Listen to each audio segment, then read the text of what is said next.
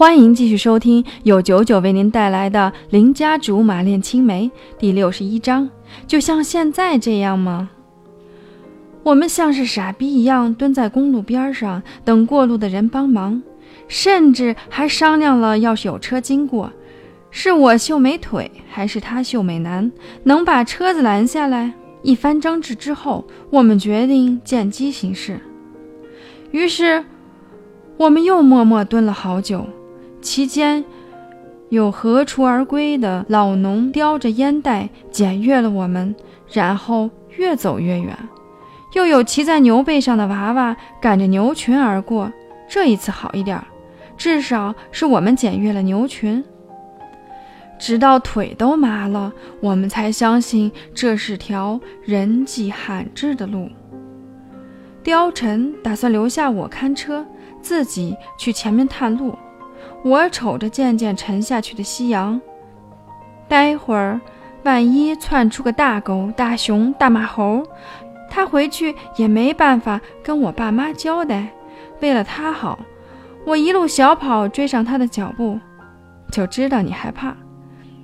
他神情轻松，好像被困在这里感觉很好似的。瞧你长得那么风骚，我是怕你被野人抓回去压寨。他笑起来。你担心的恐怕不是野人，是野女人。走着走着，还真找到个农家乐。皮肤黝黑的大叔见我们进来，表现出了极度的热情，还冲着里屋喊：“老婆子，来客人了。”接着就见个五十开外的大妈，笑得满脸褶子，随手系了个围裙就出来了。大叔接过我们的行李，问：“我们要吃什么？”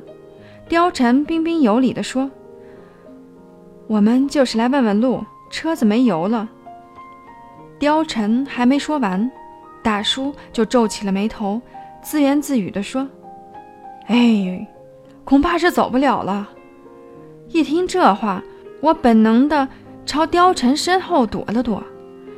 这口气明明就是黑店的套路，搞不好会把我们的钱财洗劫一空，顺便把我们制造成人肉叉烧包。大叔又说：“去那个现成的路早就改道了，你们的车子肯定没升级导航，加上前几天刮大风，高速路上好几块指路牌子都折了。既然到了我这儿，也算缘分。”方圆几公里就这么一个落脚的地方。都说盛情难却，大叔给我们安排了房间，大妈在厨房里鼓捣得热火朝天。姑且相信他们不是坏人。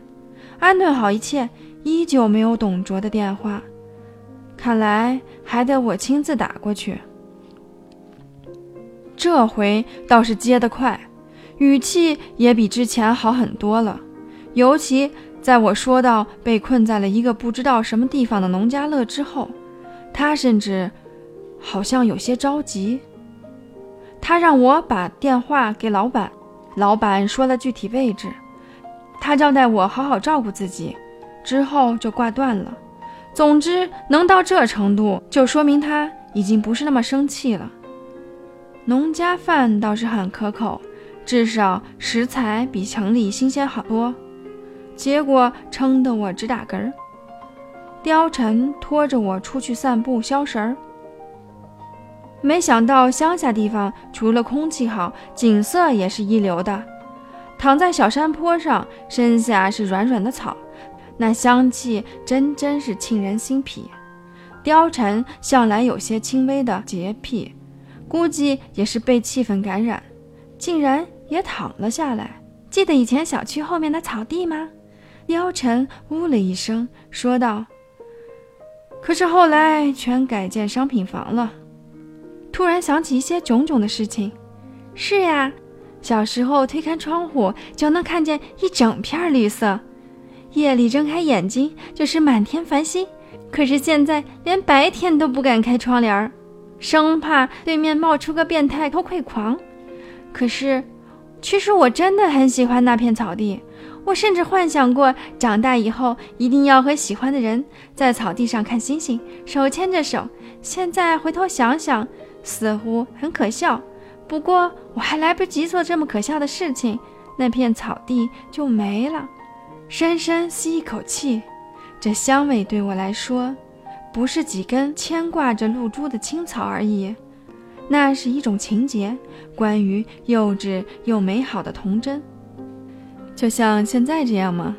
貂蝉说着，轻轻牵起我放在身侧的手，他的手指带着暖暖的温度，一根根穿过我的，渐渐和我十指相扣，仿佛通了电一般，全身从头到脚兴奋得直哆嗦，那种快乐来得太真实，差点忍不住放声大叫出来。